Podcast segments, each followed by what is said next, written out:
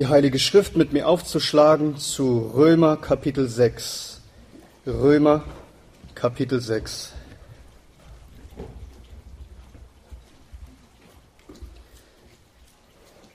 Der Brief an die Gemeinde in Rom, Kapitel 6. Ich lese uns die Verse 3 bis 11. Hier heißt es in Gottes inspirierten Wort. Oder wisst ihr nicht, dass wir, so viele auf Christus Jesus getauft wurden, auf seinen Tod getauft worden sind. So sind wir nun mit ihm begraben worden durch die Taufe in den Tod, damit wie Christus aus den Toten auferweckt worden ist durch die Herrlichkeit des Vaters, so werden auch wir in Neuheit des Lebens wandeln. Denn wenn wir verwachsen sind mit der Gleichheit seines Todes, so werden wir es auch mit seiner Auferstehung sein da wir dies erkennen, dass unser alter Mensch mitgekreuzigt worden ist, damit der Leib der Sünde abgetan sei, damit wir der Sünde nicht mehr dienen. Denn wer gestorben ist, ist freigesprochen von der Sünde. Wenn wir aber mit Christus gestorben sind, so glauben wir, dass wir auch mit ihm leben werden. Da wir wissen, dass Christus aus den Toten auferweckt nicht mehr stirbt, der Tod herrscht nicht mehr über ihn. Denn was er gestorben ist, ist er ein für allemal der Sünde gestorben was er aber lebt, lebt er Gott. So auch ihr. Haltet euch der Sünde für tot, Gott aber lebend in Christus Jesus. Amen. Amen. Lasst uns beten. Herr Jesus Christus, wir danken dir von Herzen für dein Wort. Wir bitten dich, dass dein Wort heute Abend ein lebensveränderndes Wort an uns ist. Dass du zu uns sprichst, wie nur du es kannst, in Kraft dass du zu unseren Herzen sprichst, dass wir merken, dass du es bist, unser Schöpfer, der ein Wort an uns richtet. Und dass, wenn wir heute taufen, dass alle verstehen, was diese Taufe bedeutet. Dazu belehre du uns nun selbst durch dein Wort. Segne uns in Jesu Namen. Amen. Amen. Amen. Nehmt gerne Platz.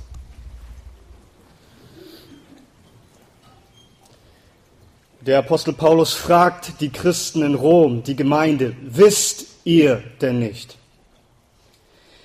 Wisst ihr denn nicht, was die Taufe eigentlich bedeutet, die ihr empfangen habt? Weißt du denn nicht, was die Taufe eigentlich aussagt? Welche Aussage steht denn dahinter, wenn ein Mensch heute in dieses Taufbecken steigt und untergetaucht wird? Was, was soll das Ganze eigentlich? Der Apostel Paulus erinnert die Christen in Rom, was die Taufe eigentlich aussagt. Wenn du getauft bist, dann erinnert dich Gott heute daran, was das eigentlich bedeutet, was du dort empfangen hast. Und wenn du nicht getauft bist, dann spricht Gott heute zu dir und sagt dir, warum du unbedingt getauft werden solltest, warum es so wichtig ist. Nun, die meisten Menschen in Deutschland verbinden mit der Taufe kleine Kinder. Denn sehr häufig, kurz nach der Geburt, werden Kinder in Deutschland getauft. Als Erklärung dafür heißt es auf der Internetseite der evangelischen Kirche, Zitat, die Geburt eines Kindes ist ein Geschenk Gottes. Eltern antworten darauf, indem sie ihr Kind taufen lassen. Es wird also gesagt, die Taufe ist, hat etwas mit neugeborenen Menschen zu tun, äh, mit der Geburt. Durch die Taufe des Kindes danken die Eltern Gott für dieses neue Leben. Ähnlich sagt es auch die Internetseite der katholischen Kirche, da heißt es, Zitat, bei der Taufe stellen die Eltern ihr Kind unter den Schutz Gottes. Es wird dabei zum Ausdruck gebracht, dass sich Gott, der Urheber allen Lebens, selbst um dieses Leben kümmert. Also wir sehen beide, beide Großkirchen sagen zumindest auf ihren Internetseiten, dass Taufe an den Anfang eines Menschenlebens gehört. Die Eltern danken Gott in der Taufe für das neue Menschenleben. Mit der Taufe erbitten sie den Segen Gottes für dieses neugeborene Kind, dass er dieses Kind auch segnen möge und beschützen möge. Und genau so verstehen die meisten Menschen Taufe. Dass sie an den Anfang des Lebens gehört. Aber wir hören heute Abend, heute, hier, dass der Apostel Paulus etwas anderes schreibt. Gottes Wort sagt dir heute, dass Taufe nicht mit der Geburt eines Menschen zu tun hat, sondern mit dem Tod eines Menschen. Es geht nicht um den Anfang des Lebens, es geht um das Ende deines Lebens. Die Tauffeier ist zunächst keine Geburtstagsfeier, sondern eine Begräbnisfeier, eine Beisetzung, eine Bestattung. Das klingt jetzt erstmal makaber und ziemlich unangemessen für diesen feierlichen Rahmen. Aber ihr Lieben, das ist, was Gottes Wort sagt. Es ist nicht entscheidend, was Menschen sagen, was die Taufe bedeutet. Es ist vielmehr entscheidend, was Gott selbst sagt, was die Taufe bedeutet. Denn er hat sie erfunden, er hat sie befohlen und er allein hat das Recht zu definieren, was Taufe bedeutet. Gottes Wort lehrt uns heute, was die Taufe bedeutet und warum die Taufe zunächst einmal eine Beisetzung ist, warum sie ein Begräbnis symbolisiert. Und Paulus erklärt uns das hier in diesem Abschnitt. Und wir haben nicht die Zeit, auf alles hier einzugehen, was in diesem Text steht. Ich möchte eine sehr schlichte Predigt halten, in dem ich einfach nur vier Wahrheiten aus diesem Text rausgreife, die uns helfen sollen, die Grundlagen zu verstehen, zu verstehen, was biblische Taufe eigentlich bedeutet. Und die erste Wahrheit, die ich hier rausziehen möchte aus diesem Text, die erste Wahrheit, um die Taufe zu verstehen, lautet, wir Menschen sind Sünder und wir verdienen den Tod. Und das fängt schon mal gut an. Wir Menschen sind Sünder und verdienen den Tod. Der ein oder andere mag sich vielleicht jetzt schon darüber ärgern, was ich gerade gesagt habe. Aber der Apostel Paulus informiert uns tatsächlich darüber, wie es um uns Menschen steht. Die Bibel beschönigt überhaupt nichts. In Vers 6 in unserem Predigtext spricht der Apostel Paulus von einem alten Menschen, von dem Leib der Sünde und davon, dass wir einst der Sünde gedient haben. Vers 6, da wir dies erkennen, dass unser alter Mensch mitgekreuzigt worden ist, damit der Leib der Sünde abgetan sei, dass wir der Sünde nicht mehr dienen. Hier sagt der Apostel Paulus uns etwas sehr, sehr Unangenehmes, etwas, das wir nicht hören wollen, aber die Bibel sagt es immer und immer wieder. Wir Menschen sind Diener der Sünde. Paulus beschreibt das etwas ausführlicher einige Kapitel zuvor, in Kapitel 3. Da beschreibt er die Menschen etwas genauer. Und hier sagt er ab Vers 10, kein Mensch ist gerecht, nicht ein einziger. Keiner zeigt Einsicht und fragt nach Gott. Alle sind vom richtigen Weg abgewichen. Alle sind für Gott unbrauchbar geworden. Keiner handelt so, wie es gut wäre, nicht ein einziger. Ihr Rachen, damit meint er ihr Mund, ihr Rachen ist ein offenes Grab. Das heißt, ihr Reden ist, ist faul wie der Gestank aus einem offen liegenden Grab. Ihr, Reden ist durch und durch verlogen und verdorben. Ihr Reden ist tödlich wie Schlangengift. Ihr Mund ist voller Flüche und bitterer, das heißt gehässiger Worte. Ihre Füße sind, sind schnell, wenn es darum geht, Blut zu vergießen. Wohin sie auch gehen, sie hinterlassen eine Spur der Verwüstung und des Elends und vom Weg, der zum Frieden führt, wollen sie nichts wissen. Sich Gott in Ehrfurcht zu unterstellen, käme ihnen nie in den Sinn. Und dann Vers 23, alle Menschen haben gesündigt. Alle Menschen sind Sünder, sagt der Apostel Paulus, ohne Ausnahme. Aber was, was ist Sünde? Sünde ist nichts anderes als Gesetzesübertretung, Gesetzesbruch. Das bedeutet, wir alle, jeder einzelne von uns, von der ersten Reihe bis zur letzten, jeder von euch und ich, wir alle haben Gottes Gesetze gebrochen, übertreten. Wir sind Verbrecher in Gottes Augen. Das ist, was die Bibel uns sagt. Das bedeutet, wir lügen, wir betrügen, wir neiden, wir sind geizig, wir sind stolz, wir sind untreu, undankbar, unversöhnlich. Selbstsüchtig, unanständig, hinterlistig, schamlos. Wir hassen, wir zürnen, wir streiten, wir fluchen, wir lästern und so weiter und so fort. Kurzum, wir lieben unsere Mitmenschen nicht wie uns selbst. Und wir lieben Gott nicht, der uns geschaffen hat, denn sonst würden wir ihm ja danken, dann würden wir ihn ehren, dann würden wir ihm gehorchen und dann würden wir für ihn leben. Aber das tun wir nicht. Kein Mensch von uns, keiner, ohne Ausnahme, hat jemals so gelebt, dass es vollkommen in Übereinstimmung wäre mit den heiligen Geboten Gottes. Nein, Jesus Christus hat recht als er einmal sagte zu den Menschen, wahrlich, wahrlich, ich sage euch, jeder, der die Sünde tut, ist der Sünde Sklave. Ihr dient der Sünde. Ihr, ihr dient den Gesetzesbruch. Ihr, ihr tut, was die Sünde euch sagt.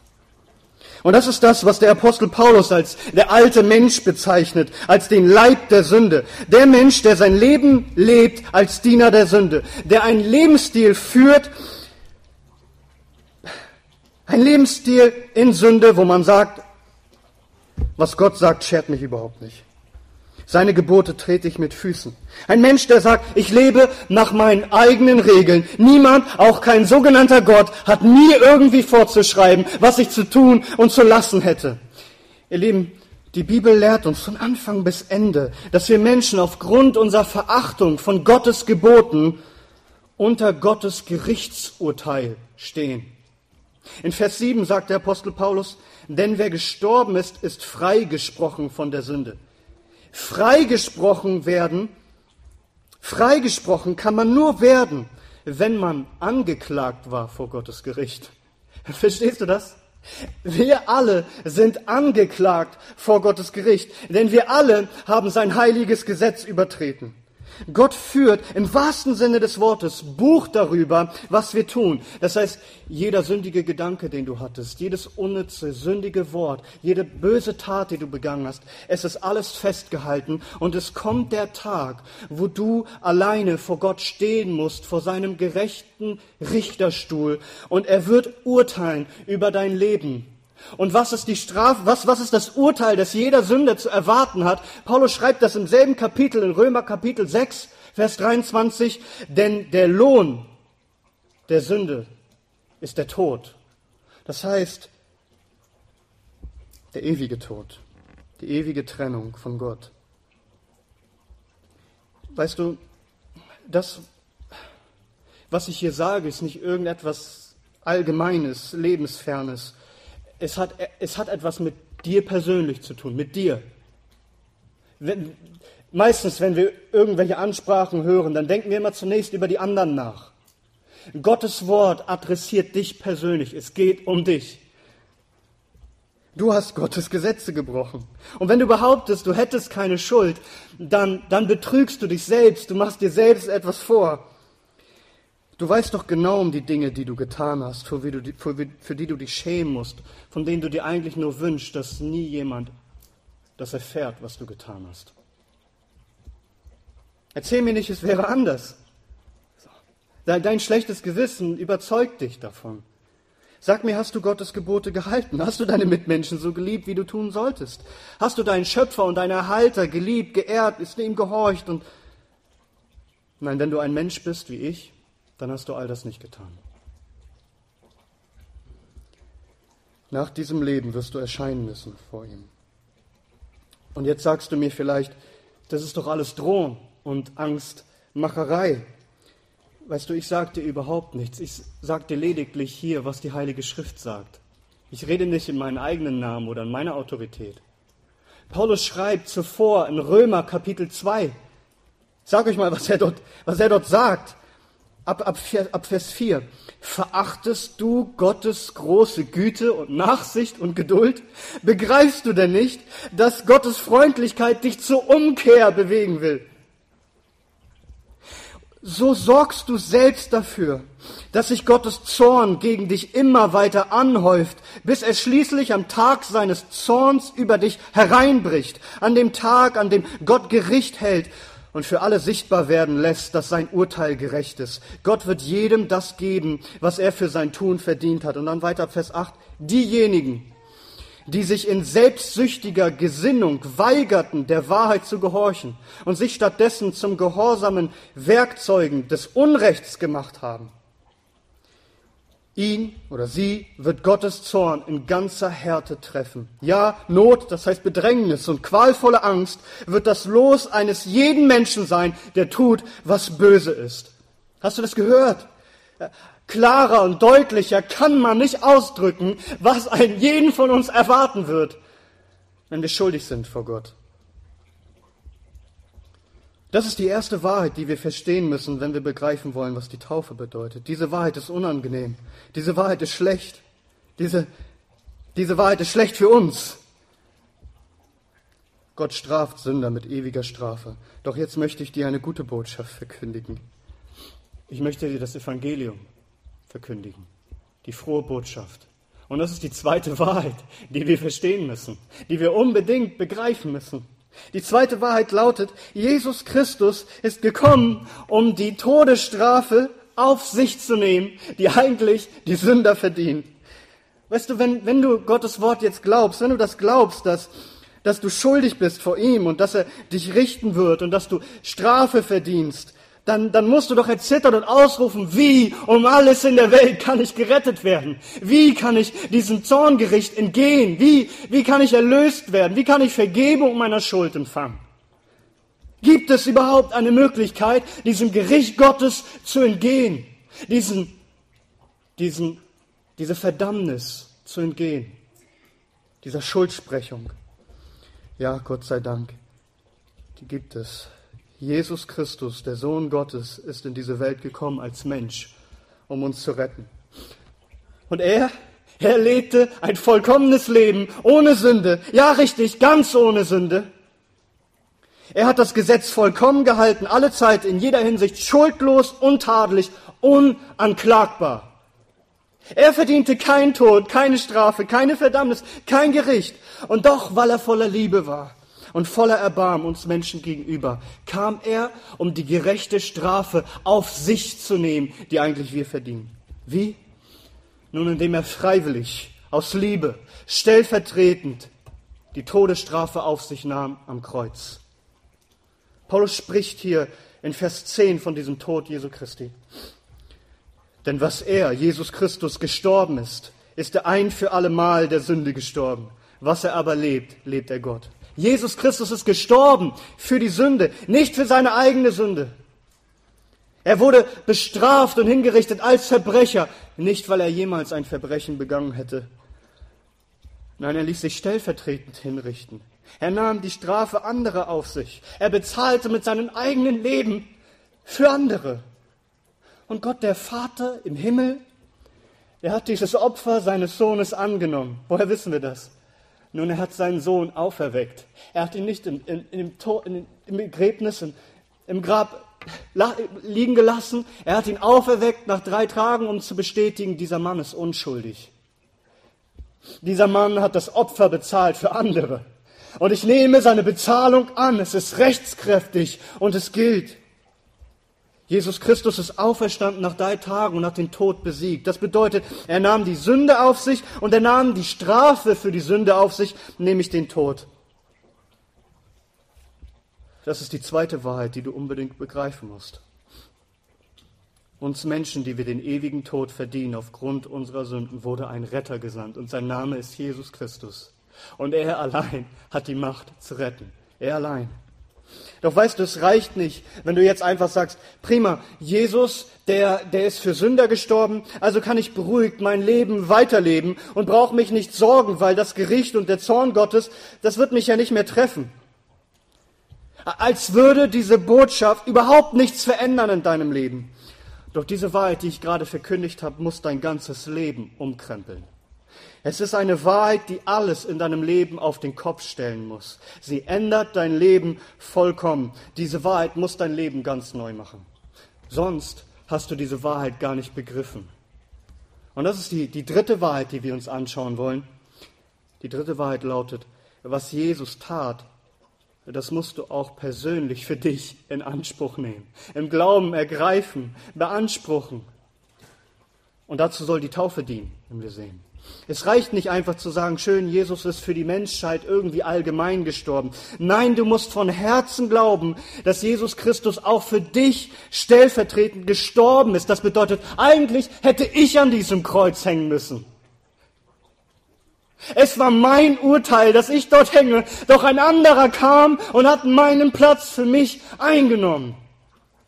Und dazu, dass ich das bekunde, dass ich das glaube und für mich selbst beanspruche, dazu dient die Taufe.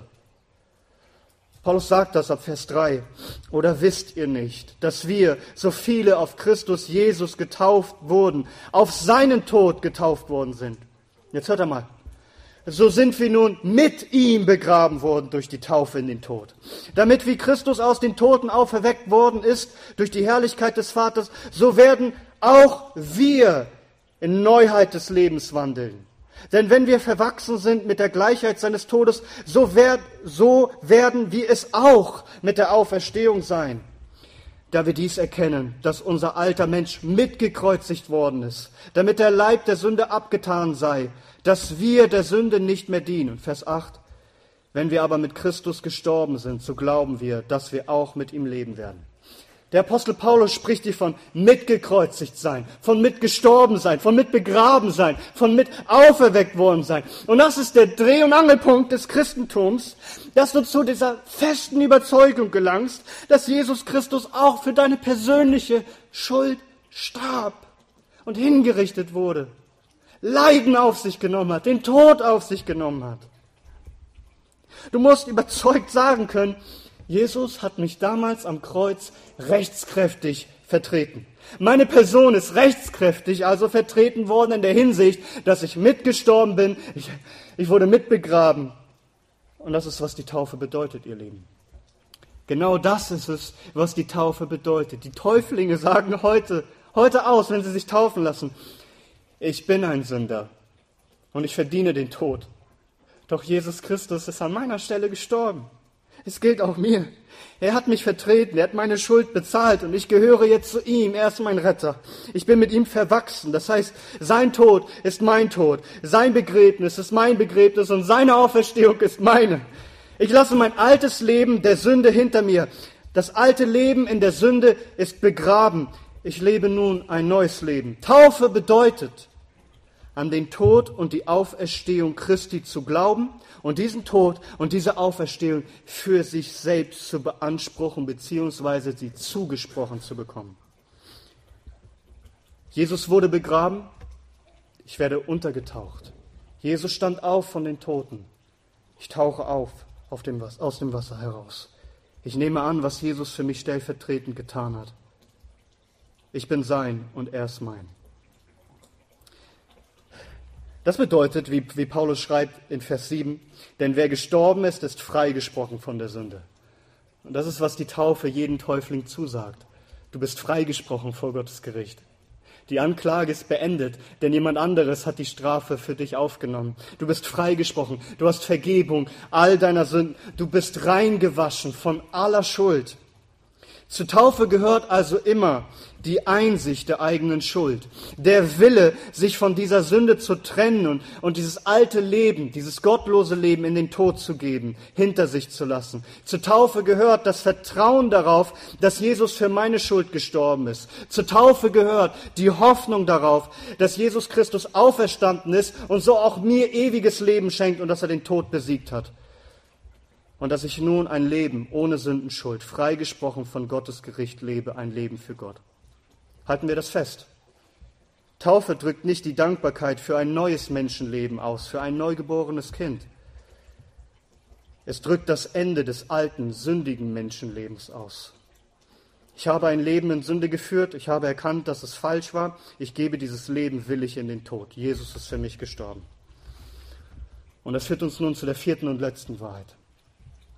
Diese Wahrheit lautet, was Jesus tat, was du in der Taufe im Glauben ergreifen sollst, das, was dir angeeignet wird, das führt dich tatsächlich praktisch, erfahrbar, erlebbar zu einem neuen Leben, zu einem ganz neuen Leben.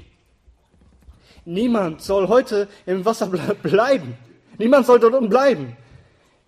Niemand soll im Grab bleiben, sondern die Täuflinge werden untergetaucht, begraben, aber sie stehen wieder auf. Sie kommen aus dem Wasser hervor als Zeichen dafür, dass sie auferstehen von den Toten zu einem neuen Leben. Einem neuen Leben mit Jesus für Gott. Vers 4. So sind wir nun mit ihm begraben worden durch die Taufe in den Tod, damit wie Christus aus den Toten auferweckt worden ist durch die Herrlichkeit des Vaters, so werden wir, also werden auch wir in Neuheit des Lebens wandeln. In diesem Sinne, ihr Lieben, sind wir auch Kindertäufer.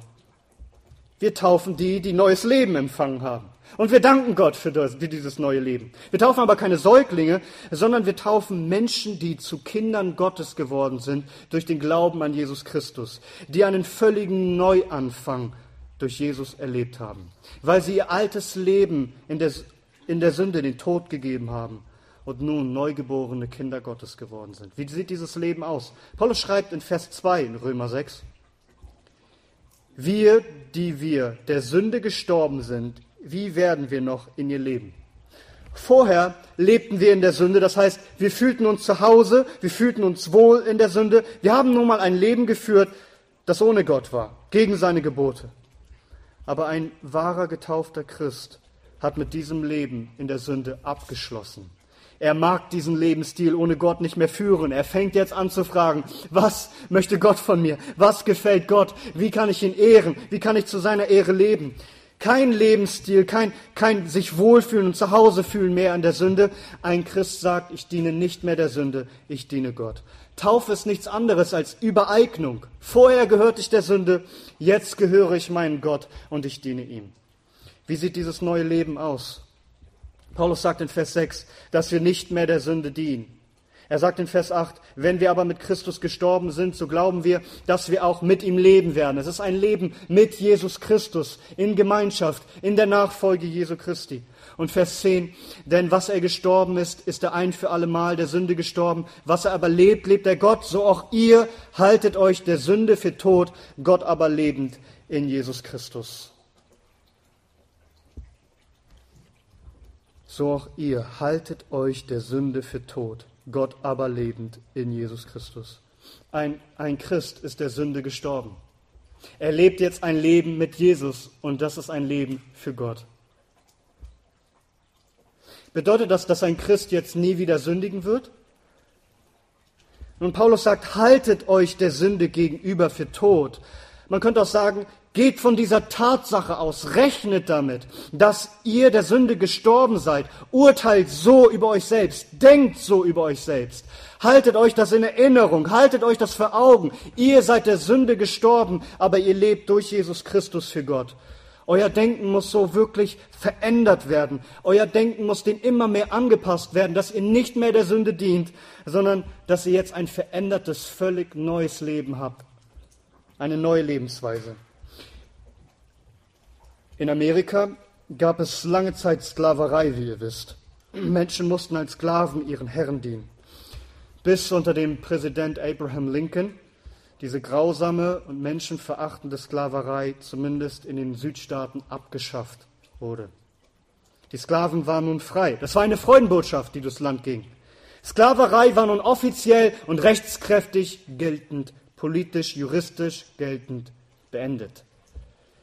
Aber das, was juristisch und politisch schon Tatsache war, musste erst einmal in das Denken der Sklaven wirklich aufgenommen werden.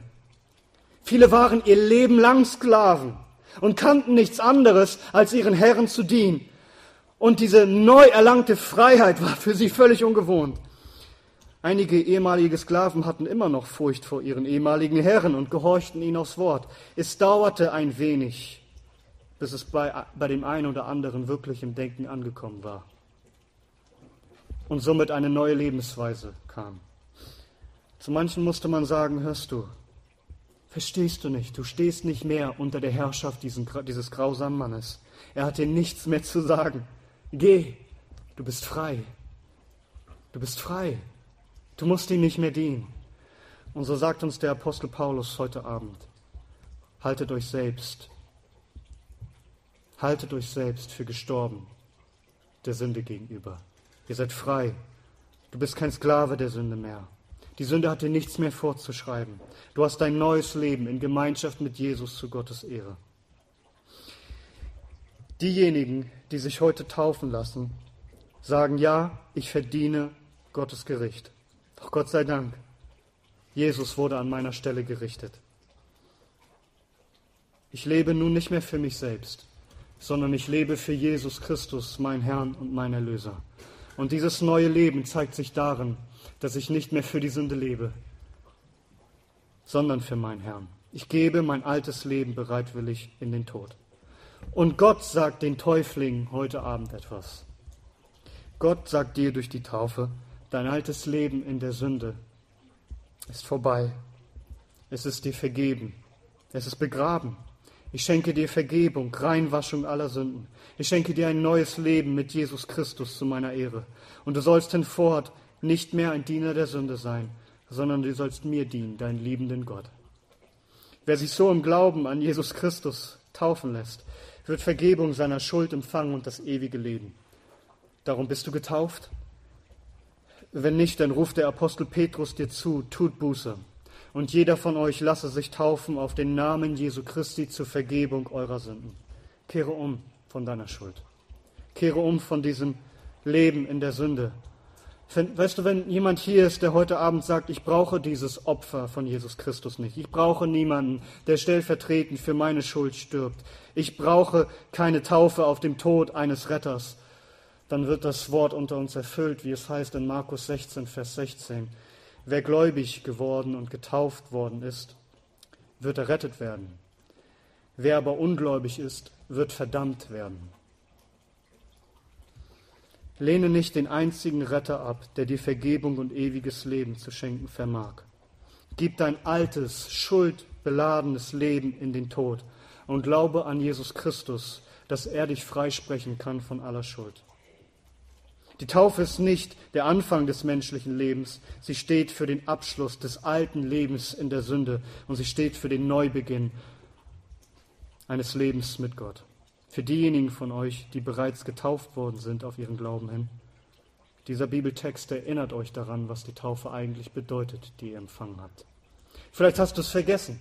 Wisst ihr denn nicht, was ihr eigentlich ausgesagt habt durch die Taufe? Du lebst nicht mehr für dich selbst. Du lebst nicht mehr für die Sünde. Christus hat dich frei gemacht. Darum haltet euch der Sünde für tot, Gott aber lebend in Christus Jesus. Darum erneuere heute deine Entschlossenheit, für Gott zu leben. Wenn du die Taufe bereits empfangen hast, erneuere deine Entschlossenheit, die Sünde nicht zu dulden in deinem Leben und zu sagen, ich diene der Sünde nicht mehr. Ich bin befreit, allein für meinen Herrn Jesus Christus zu leben und zu seiner Ehre. Möge der Herr das einen jeden von uns schenken. Möge er es dir schenken. Durch seinen Sohn Jesus Christus, der für Sünder gestorben und auferstanden ist. Möge ein jeder das von uns erleben. Möge der Herr schenken, dass das Wort nicht einfach an dir vorbeigeht, sondern dass es dich trifft und du nicht einfach diesen Gottesdienst verlässt und so tust, als sei nichts gewesen. Darum spricht Jesus Christus, kommt her zu mir, alle, die ihr mühselig und die ihr beladen seid. Ich will euch Ruhe geben. Ich will euren Seelen Frieden geben. Und er spricht, jeder, der zu mir kommt, den werde ich nicht von mir stoßen. Und er sagt, jeder, der den Namen des Herrn anruft, wird gerettet werden. Das erfahren heute die Täuflinge. Und ich bete, dass auch du es erfahren, dass du es erfährst, wenn du heute dem Herrn noch fern bist. Komm zu ihm, er ist der einzige Retter. Amen. Amen. Lasst uns aufstehen und miteinander beten.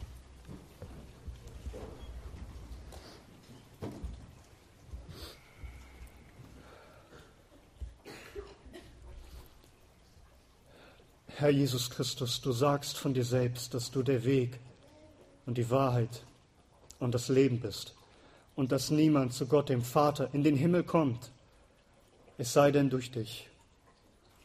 Wir danken dir, Herr Jesus, dass du am Kreuz gestorben bist, dass du uns geliebt hast, dass du stellvertretend die Strafe auf dich genommen hast, die wir Sünder verdienen. Du allein warst unschuldig und hast kein Gericht verdient, aber du hast dich hingegeben aus Liebe. Und wir wollen dich dafür preisen. Wir wollen dich dafür ehren.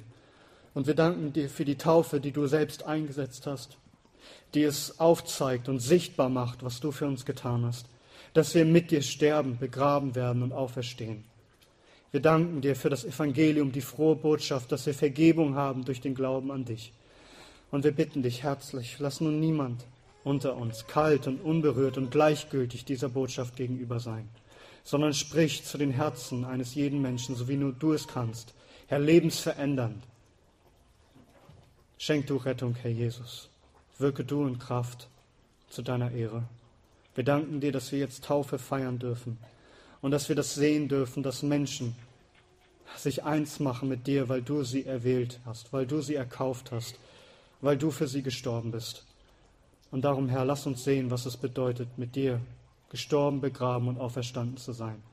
Und schenk du unseren Täuflingen, dass sie in dieser Neuheit des Lebens wandeln Und dass jeder von uns, der schon getauft wurde, dass er sich neu daran erinnert, dass er nicht für die Sünde lebt, sondern in Jesus Christus für Gott. Darum flehen wir, Herr, zu deiner Ehre und zur Errettung der Sünder. Amen. Amen. Wir wollen nun taufen.